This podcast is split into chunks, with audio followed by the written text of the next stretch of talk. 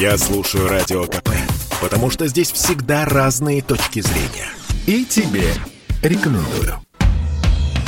Комсомольская правда и компания Супротек представляют. Программа «Мой автомобиль». Губит людей не пиво, губит людей бензин.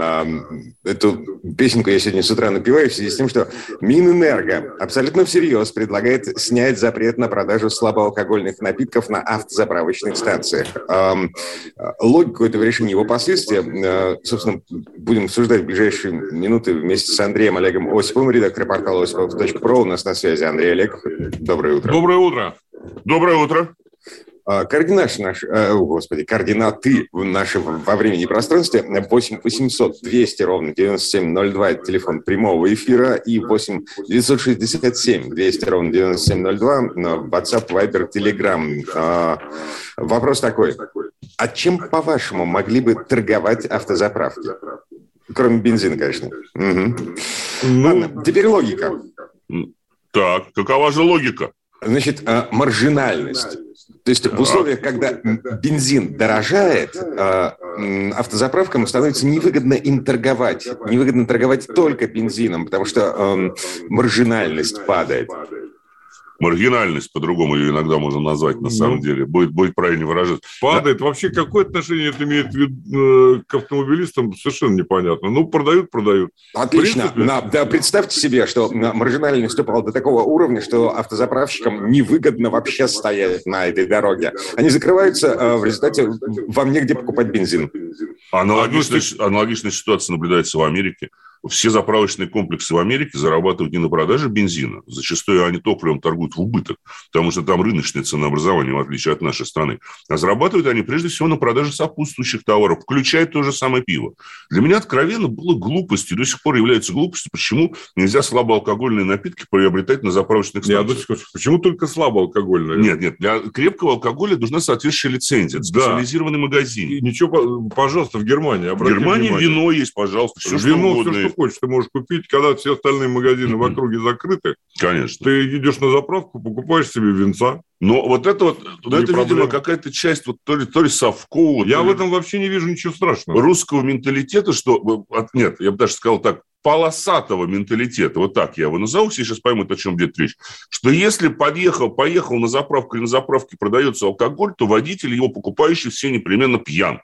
Да, покупает, тут же выпивает. Да, тут же глупость редкостная, потому что, ну, даже если просто представить себе нормальный распорядок жизни среднестатистического человека, ты вечерком заехал, заправил автомобиль для того, чтобы, так сказать, с утра этим не заниматься, взял себе пару бутылочек пива. Бургундского. Да, или там, ну, кто тебе мешает? Мы не пропагандируем алкоголь. Алкоголь за рулем, конечно же, ни в коем случае. Исключен. Исключен. Но какая проблема? Почему нельзя торговать этими заправками? Ну, в чем? Там точно такие же магазины. Сейчас, извините, на заправочных комплексах можно такую же продуктовую корзину собрать, как в любом супермаркете.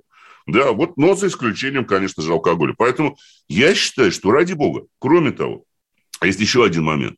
Если, а, допустим, там норма безубыточности для крупных игроков, которые входят в большие нефтяные холдинги, она не столь важна, то а мелкие операторы, небольшие продавцы топлива, которые еще как-то выживают более или менее, прежде всего в регионах, для них это будет хорошее подспорье, потому что они смогут зарабатывать деньги не только на продаже бензина, но и продаже сопутствующих товаров. И я бы это решение на самом деле приветствовал, не стал бы искать в нем никаких тут скрытых смыслов. Слушайте, а зачем нам вообще вот эти мелкие игроки? Ну, правда, мы никогда не уверены в том, что э, бензин, который они продают, ну, достаточного качества не убьет машину.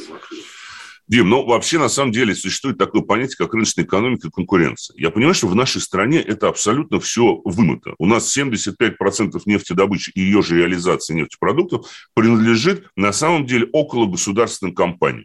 Поэтому антимонопольная служба у нас не работает. Но есть хоть какие-то мелкие игроки, они, по крайней мере, на уровне своего региона могут сохранять хоть небольшой баланс. Ну, потому что глупо же ведь говорить о том, что если э, заправочная станция принадлежит крупному игроку, какому-нибудь крупному бренду, то там везде будут разные цены. Понятное дело, что там всегда идет какой-то сговор ценообразования. Ну, да, более того, разбито мел... по регионам. Мелкие... Мы это можем видеть.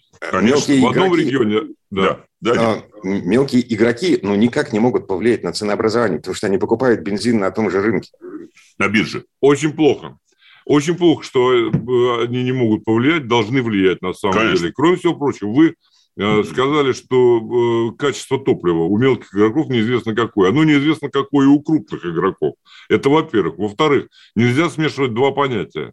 Мелкие игроки и качество топлива. Это разные вещи. Абсолютно. За качеством топлива есть специальный Ростехнадзор, который должен следить. Вот пусть следит. Уже, ну, не важно. И не важно, кто там следит. У них полно структур, которые контролирующих уж структур у нас хватает. И потом... Просто надо работать. И есть еще один момент. Дим, а куда уходят мест, э, мелкие игроки, когда они становятся банкротами? Знаете, куда? Они покупают франшизу крупных игроков. И да. начинают работать те же самые заправочные станции, которые раньше работали под независимыми брендами, потом тут же перекрашиваются в какой-то известный бренд.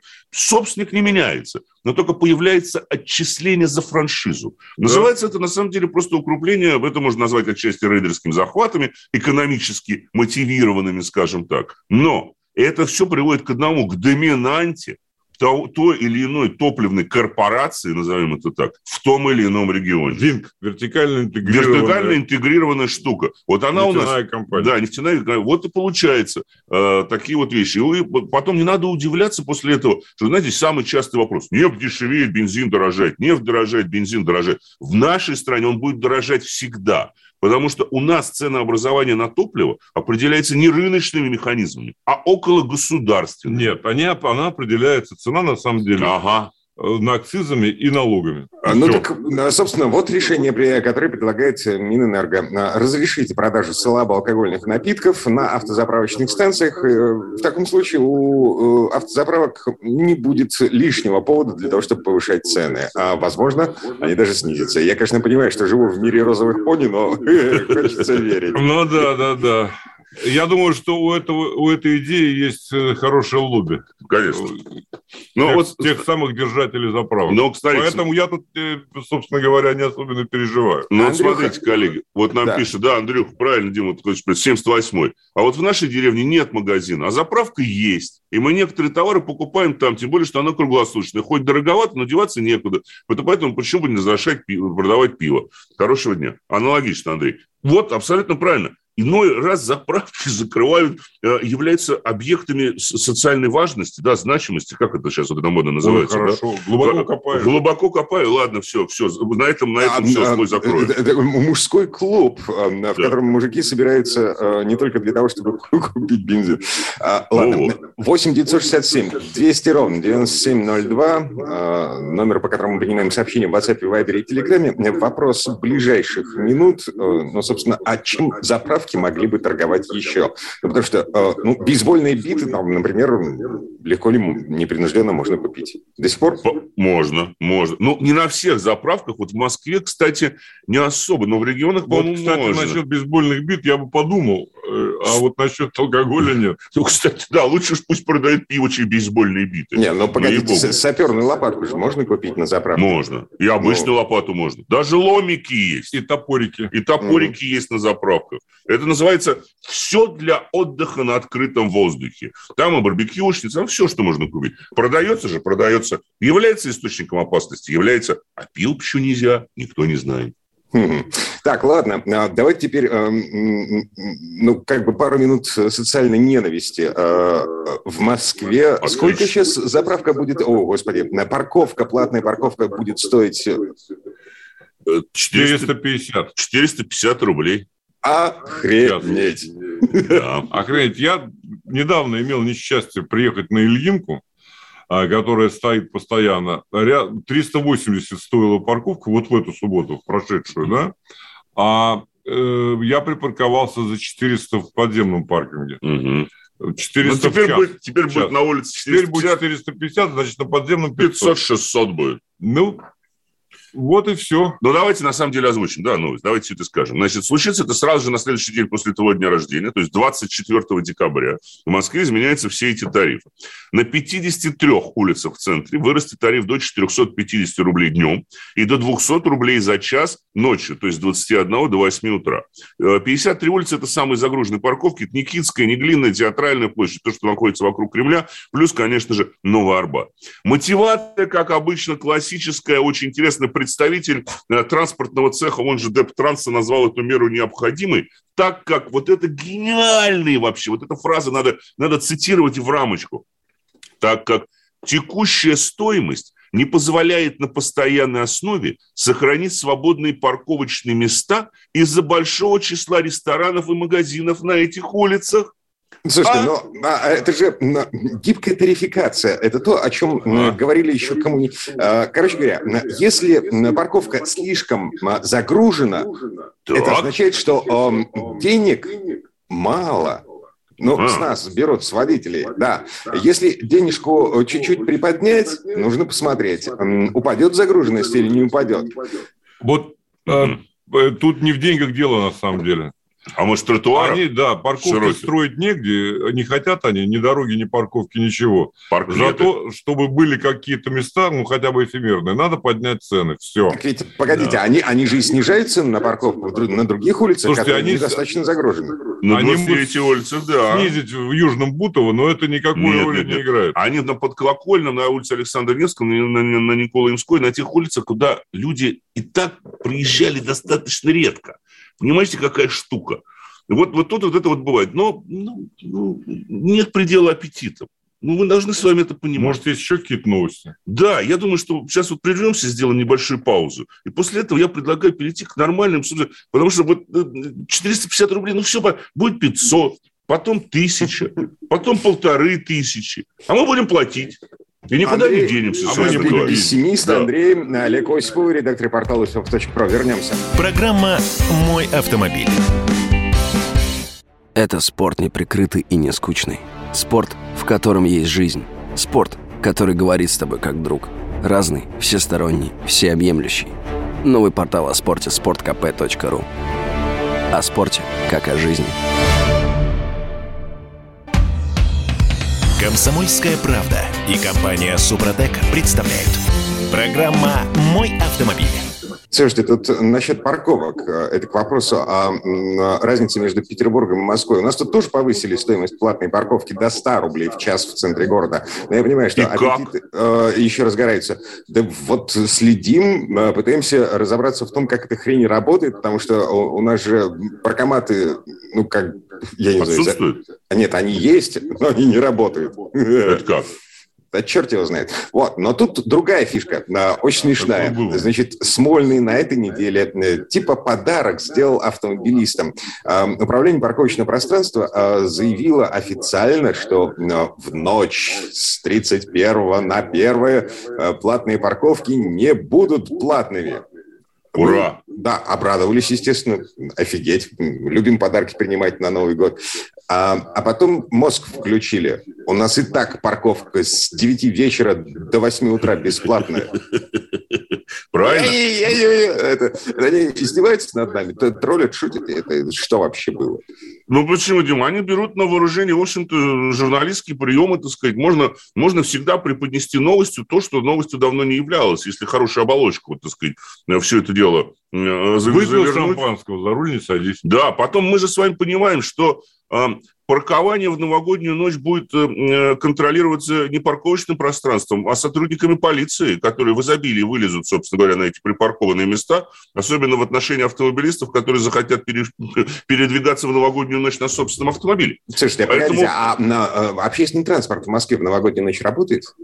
А, да, собирается, ну, обычно так делать. Я не знаю, пока я не видел объявлений по поводу этой новогодней у нас, ночи. У нас все, э, как бы, коронавирусные ограничения, и э, ничего не будет ездить, только личным транспортом. Собрался к бабушке в гости, к друзьям, а, на своей собственной машине.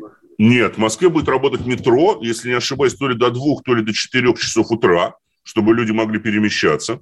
Насчет автобусов не знаю, но в Москве давно существуют так называемые э, ночные автобусы. Они, э, когда вот метро не работает, они отчасти исполняют эти функции, они появились сейчас, э, поэтому вот они, скорее всего, тоже отчасти будут работать. Часть общественного транспорта будет, конечно mm. же.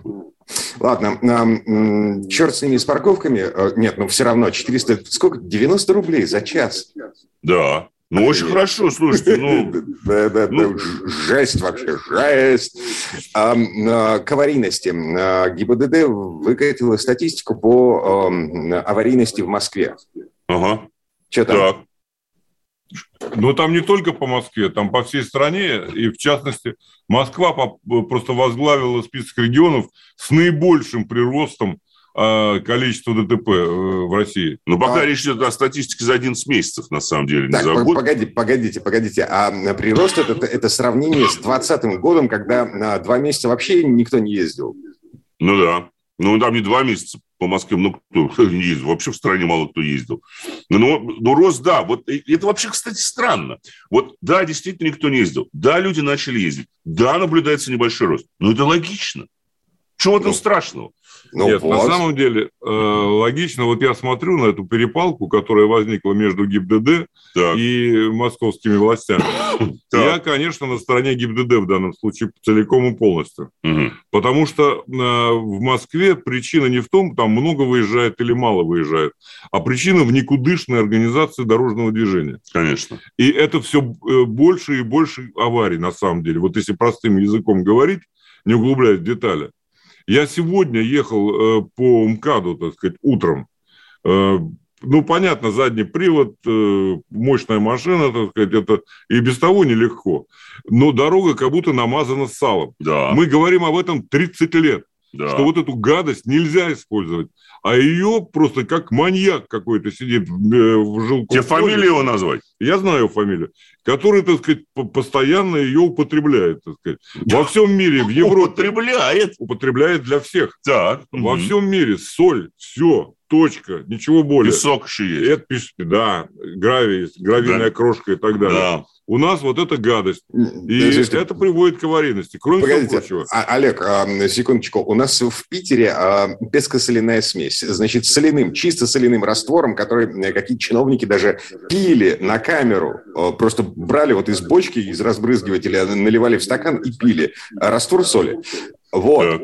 Короче говоря, не помогает. Не, одну секундочку. Я не понимаю, зачем раствор. Просто не понимаю. Соль обычно сыпется, это в гранулах такая штука есть, да, в мешках продается. Не надо ничего растворять, не надо ничего придумывать, не надо заливать. Надо просто сыпать соль, как во всем мире. Сыпать. Есть разного помола. Хорошо, разного помола сыпь в гранулах или как А интересно, мелкий помол? Но самое главное не в этом, что касается аварийности. Самое главное заключается в том, что, во-первых, организованы выезды и съезды, в особенности в зонах ремонтных работ в Москве. Это просто ты проскакиваешь, как я сегодня на Алтуфьевское шоссе выезжал mm. с МКАДа.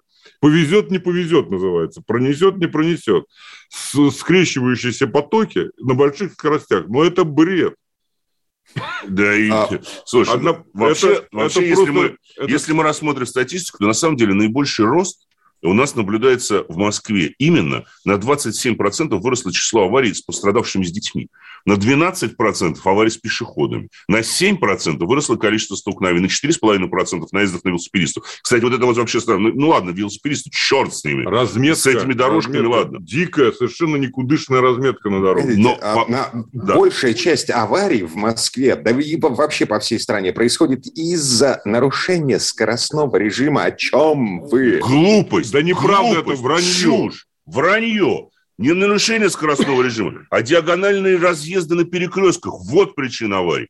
Клыки, бордюрные, вырастающие в правом ряду внезапно. Вы можете ехать 40, но если у вас на скорости 40 и скользком покрытии возникает бордюр, который вы не увидели, он не очищенный, вы произведете на него наезд. Даже если вы Шумахер или чемпион мира по ралли, вы не сможете сделать переставку в соседний ряд, потому что соседний ряд будет занят. Вот причина аварийности. Потом не, вы едете не, прямо по скорости. дороге, да? И вдруг вам надо резко взять влево, потому что так нарисовано. Угу. Не все это знают, не все понимают это постоянная и частая э, причина ДТП. Конечно, конечно. Нет, ну, ЦОДД тут же включился. Он говорит, вот, надо сравнивать не с 20-м, надо с 19-м. Вот смотрите, вот я этим ребятам из ЦОДД, я всегда к ним уважительно относился. И примкнувший к ним некий Шумский, глаза бы не видели. Эту фамилию я даже не хочу произносить больше в эфире. Вот всякие купленные эксперты, которые поддерживают вот этот бред. Конечно. Организацию движения на дорогах. Конечно. Занимаются этим непрофессионалы в Москве. Об этом угу. мы уже устали говорить говорить. Конечно. Это люди, которые ничего не понимают в организации дорожного движения. Все, все, понял.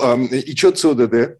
А что ЦОДД? ЦОДД говорит, что вы на самом деле не цифры сравниваете. Вы должны сравнивать якобы 19 год, а не 20 год с 21. Потому что если мы будем сравнивать якобы с доковидом 19 годом, то количество дорожно-транспортных происшествий у нас снизилось на 7%, погибших стало на 16% меньше. Да, а то, что у нас даже люди, когда не ездят, и у нас на 27% выросло погибшее, количество погибших детей на дорогах, это, конечно, господа из не волнует. Как не волнует это начальника транспортного цеха и прочих урбаноидов, которые начинают нам рисовать бордюры и широченные тротуары. Мы Вторая... с вами говорили о парковках. Да, мы говорили да. о том, что они повышают цены. Дим, простите, я угу. хочу говорить. Мы говорили о том, что они повышают цены. Но вы посмотрите, что они сделали в Москве. Вы отобрали парковочное пространство в угоду парк-летам и ресторанам, а теперь говорите, что из-за большого количества ресторанов вы вынуждены повышать цены, потому что нельзя припарковаться. Вы, простите, идиоты.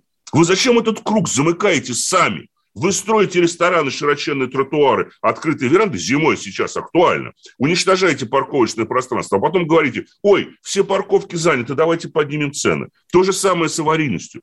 Самая частая причина аварий – это не только наезд на пешеходный переход. Про нерегулируемый пешеходный переход, особенно зимой, я уже говорить, вот уже даже нет смысла об этом говорить. Самая частая Причина – это столкновение двух транспортных средств, либо а наезды на, на объекты дорожной инфраструктуры, на бордюры, на разделители потоков из бетона, а не из пластика. Вот эти люди, когда... И поэтому я уважительно относился к ЦОДД, к Центру организации дорожного... А я нет. Нет, потому что я они всегда говорили, что мы не можем ничего сделать, мы организуем так, как есть. Вот урбаноиды... Зачем они, делать хуже, если нарисовали. А я считаю, ребят, а зачем вы нужны?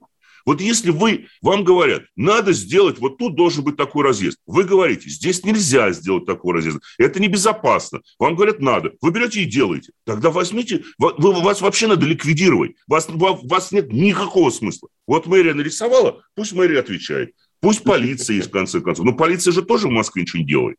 Она же ведь прекрасно знает, любой гаишник знает на каждом перекрестке, почему дорожно-транспортное происшествие произошло. Из-за кривой разметки. А сейчас дороги не чищены, разметки не видно. Я дважды по пути домой по одному и тому же маршруту могу попасть в дорожно-транспортное происшествие из-за человека, который, ну, не видит разметки. Он не знает, что трогаясь, раз, допустим, трогаясь на зеленый, надо ехать не прямо, а под углом 40 градусов. Он не угу. знает об этом. Разметки не видно. И а, он приезжает мне в бок. Мало ну, того, вот это куда? Да, зато да. платит за нарушение правил разметки. Да, зато да. штраф. Расположение транспортного средства. Конечно. За 250 рублей наехал на сплошной, Нет. пожалуйста, тоже пятихатничек. Вот, ага. вот это Москва. А, слушайте, а, по поводу московской статистики, там а, на втором месте помянули уже наезды на пешеходов. В связи с этим всплыл очень любопытный вопрос. А умеют ли видеокамеры автоматически штрафовать пешеходов?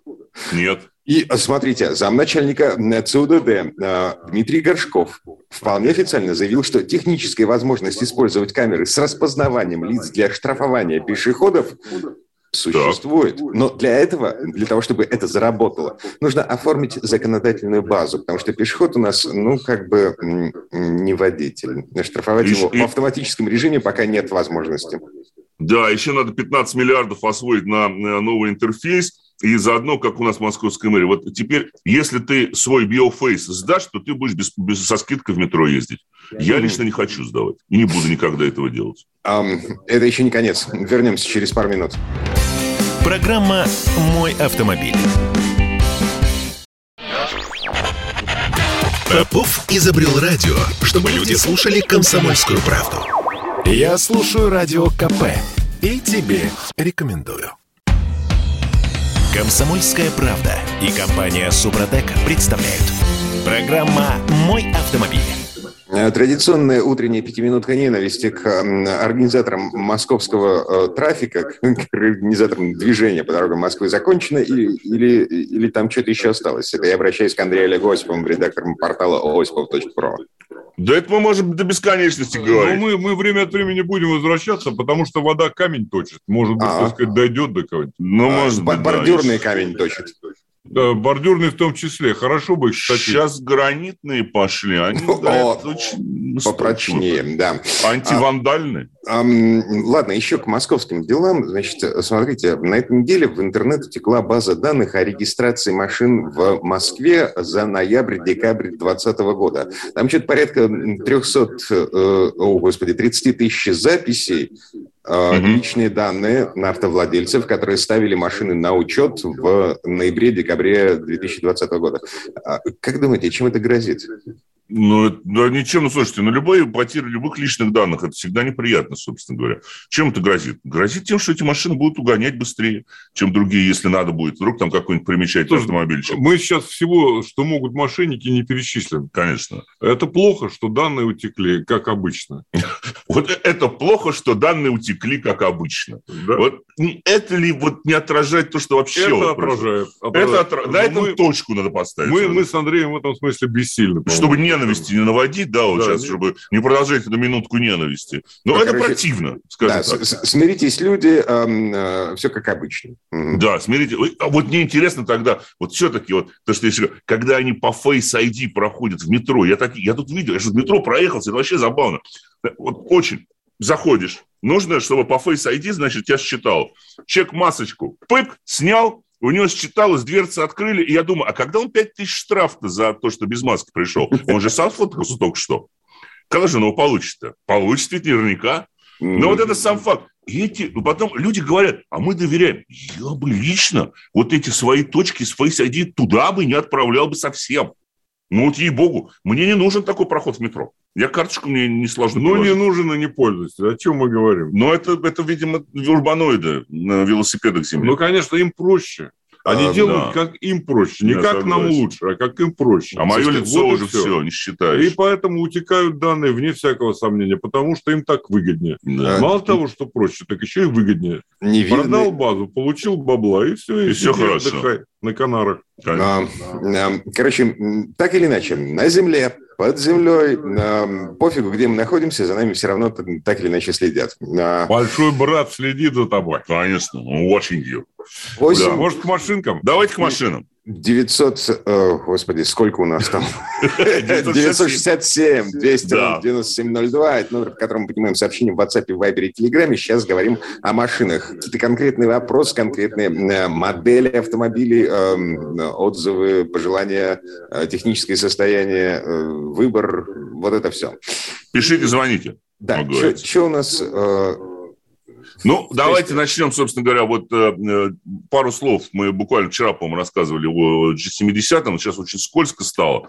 Э, и вот эти дни показали, что все-таки на классическом заднем приводе, на очень скользких покрытиях, когда их плохо убирают, надо быть очень аккуратным, потому что машина настроена достаточно по-спортивному, и все это дело переходит в то, что приходится в напряжении все время находиться Ты за ее всегда держишь. Ты все время удерживаешь автомобиль, потому что скользко, потому что дороги неровные, задний привод, если что, он и все время... покрышки. И плюс низкопрофильной покрышки, да, машина все время подтаскивает. На сухом никаких проблем нет, даже на влажном никаких проблем, в общем-то, нет. Но вот когда действительно по-настоящему стало скользко, на высоких скоростях, да, чем выше скорость, тем больше машина прижимается, аэродинамика работает. Но чем быстрее ты едешь на скользком покрытии, тем больше приходится контролировать автомобиль. И категорически не любит машина, да любой автомобиль не любит, а это в особенности колеи. Да, а, колейность, это беда. Колейность – это беда. Причем так есть. может в левом ряду на МКАДе стащить, что очень сложно удержать машину. Да, да. Я сегодня это испытывал, и мне не доставило это большой радости. Так, а липучка Липучка, да, здесь стоит очень хорошая шина, как раз-таки к резине тут проблем нету. Ну, как не липучка? Это, ну, можем отметить, это, мы, в общем, любим эти покрышки, это Nokia, Hakkapelita RSI, по-моему, я уже не помню, какой там генерации, там их сейчас несколько было, собственно говоря. Но это не шипованные это направленные лучшие, покрышки. Это да. лучшие покрышки, которые есть на сегодняшний день с нашей точки зрения. Да, они хороши и... при разгоне, при торможении. Они же установлены на том автомобильчике, о котором мы хотим еще рассказать сегодня. Да, да. А, Полная а, противоположность. Да, Полная а, противоположность. Прежде чем мы перейдем к новому автомобильчику, э, значит, Genesis G70 у вас был в тесте вот то, на чем вы сейчас ездите, эм, то, что заносит на этом на скользком асфальте. Вот. А, значит, корейцы э, объявили о том, что G90 приедет в Россию. Вот ну, буквально и... новость этого дня. Да, я знаю, потому что ну, G90 у нас и так продавался. Кстати, он очень был востребован, оказался среди силовых структур. В Москве, по Москве гоняет очень много G90-х, вот нынешнего кузова и предыдущего, с мигалками.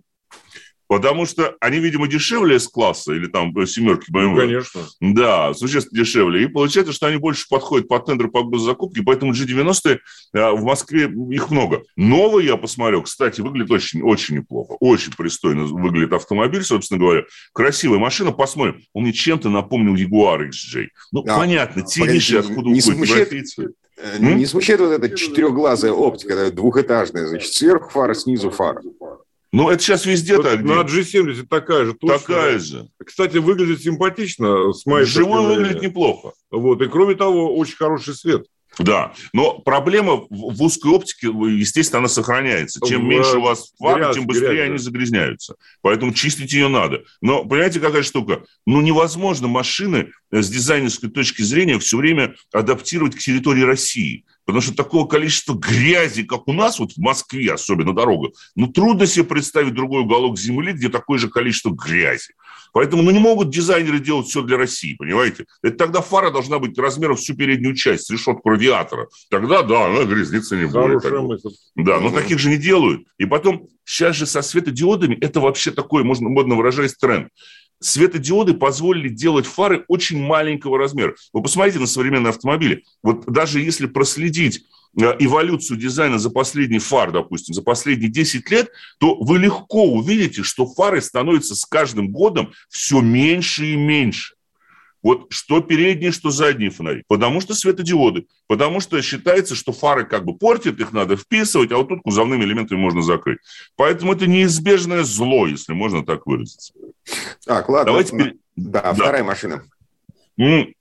Бегемотиком-то расстались мы с QX80. Расстались. Соответственно, да, соответственно, на роль семейного автомобиля поступила совсем другая машина. Это Mazda CX-9, а, причем обновленная, 20, получается, первого уже модельного года. Это специальная версия Century Edition, так называемая, посвященная вековому юбилею компании. Есть шильдики сбоку, прямо на крыле, там написано 1920-2020, то есть, получается, 20-21 года, 21 года модель, что она как раз вот в начале этого года появилась.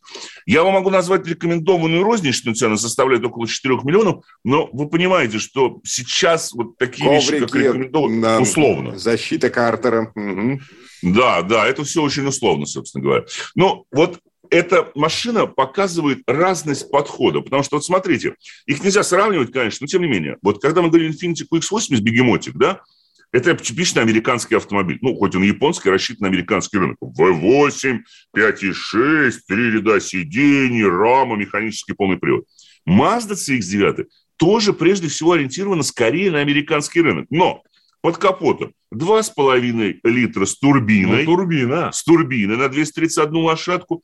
Привод полный организован уже по кроссоверному. Задняя ось подключается только при пробуксовке передней. При этом те же самые три ряда сидений.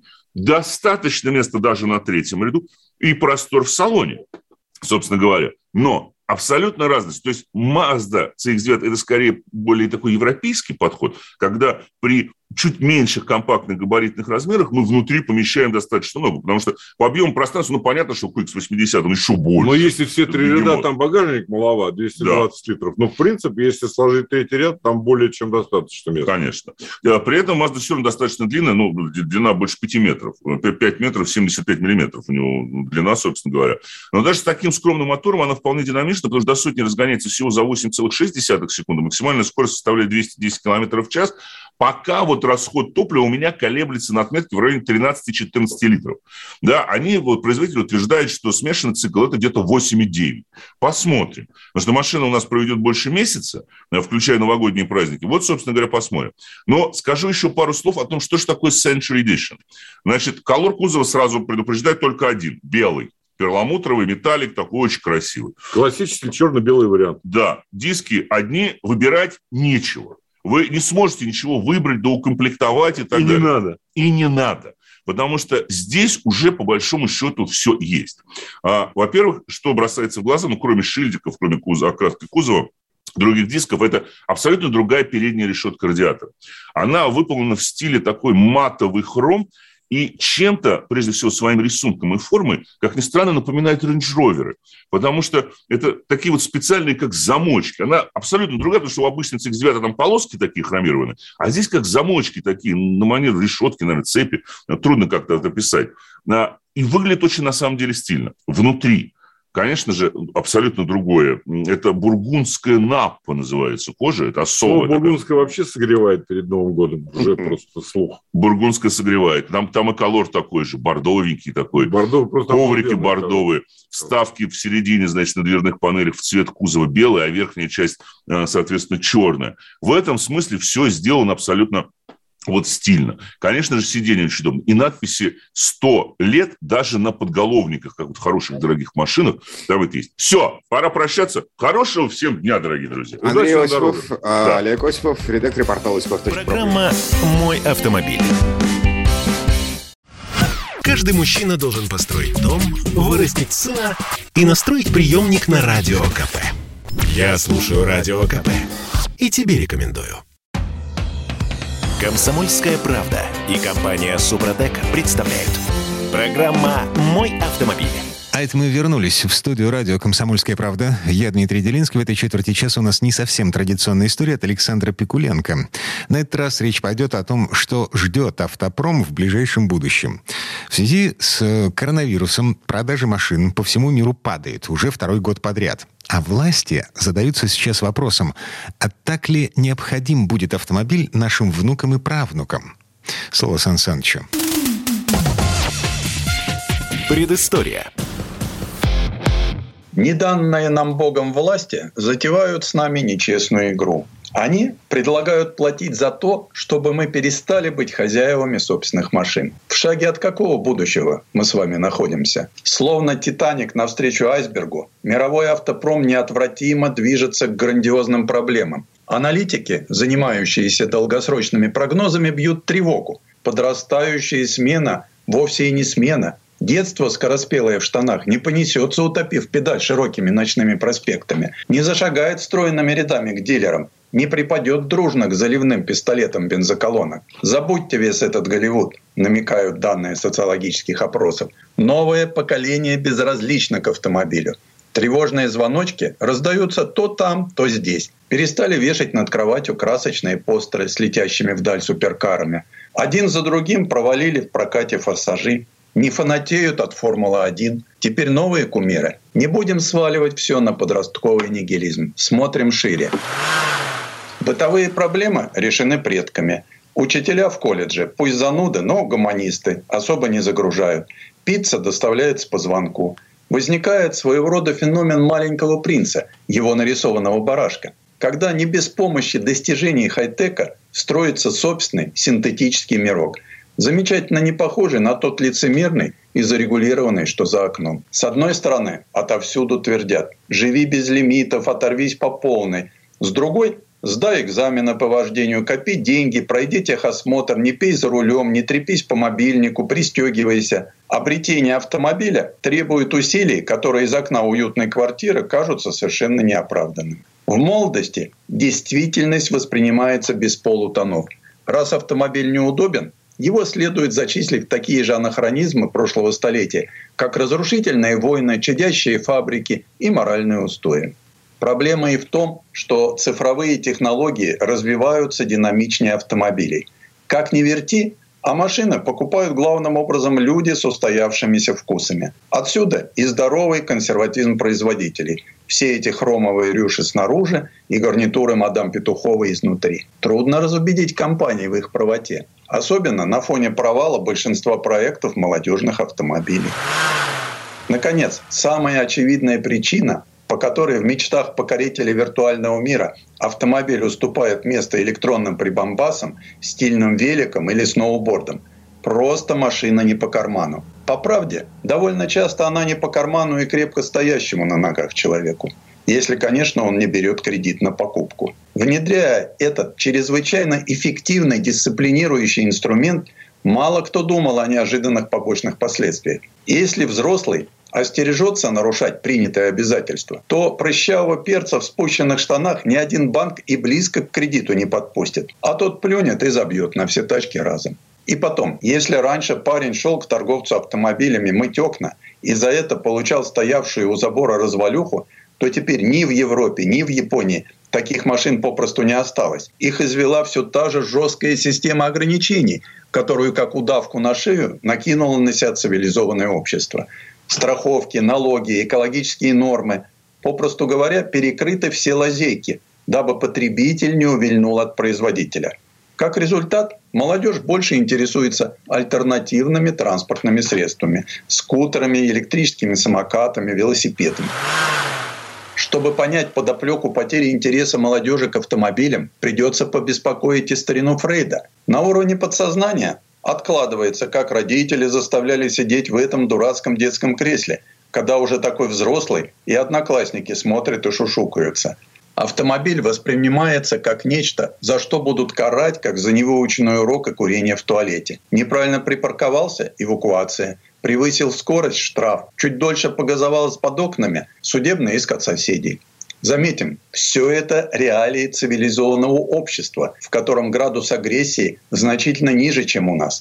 Трудно представить, что в центре европейского мегаполиса неполадившие водители будут выяснять отношения с бейсбольными битами, а то и с пистолетами. Крупные города, как всегда, на острие проблемы. Именно они во все времена обеспечивали основной товарооборот. И в них тотальная автомобилизация в самое ближайшее время рискует натолкнуться на глухую стену неприятия. Яркой иллюстрацией тому служит Токио, где только каждая вторая семья владеет автомобилем. Это наименьший показатель по стране. Пользоваться машиной в Токио стало дорого и неудобно. Это обходится примерно 500 долларов ежемесячно, не говоря о нервных издержках от стояния в пробках.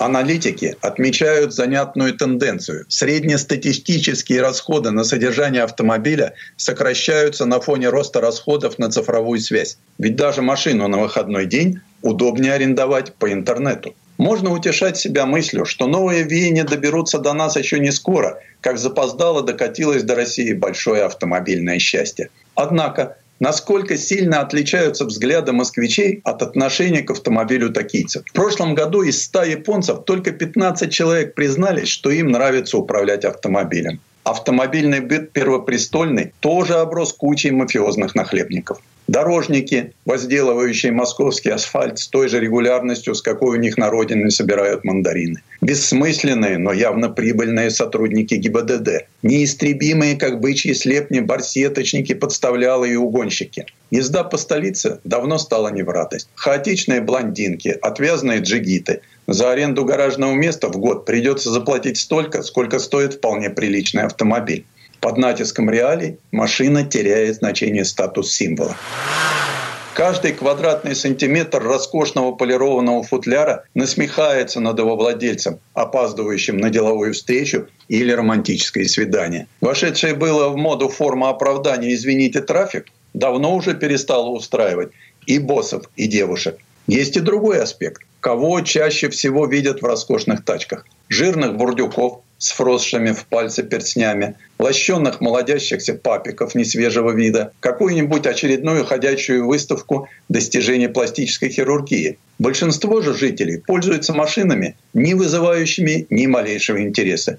Дешевые материалы, шаблонный дизайн, потрепанная внешность. Молодежь голосует за исключение из всего этого. Говоря об отличном от западного пути развития, в данном случае можно утверждать лишь то, что общей тенденцией только окрасится в цвета российского триколора. Именно поэтому Пока одни будут удовлетворять первобытный инстинкт собственника железного коня, другие, продвинутые и неформальные, с гордо поднятой головой, пройдут мимо них пешком. Автомобили современные, фантастически далекие от бензиновой чадилки Левассора ни у кого не вызывает восторженного ужаса. Возможно, зря. Многофункциональные датчики, беспроводная бортовая электроника, микроприводы со встроенной памятью, цифровое радио DAB и цифровое телевидение DVB – безусловно, сделают автомобиль совершеннее. Наивно призывать вернуться во времена месье Левассора.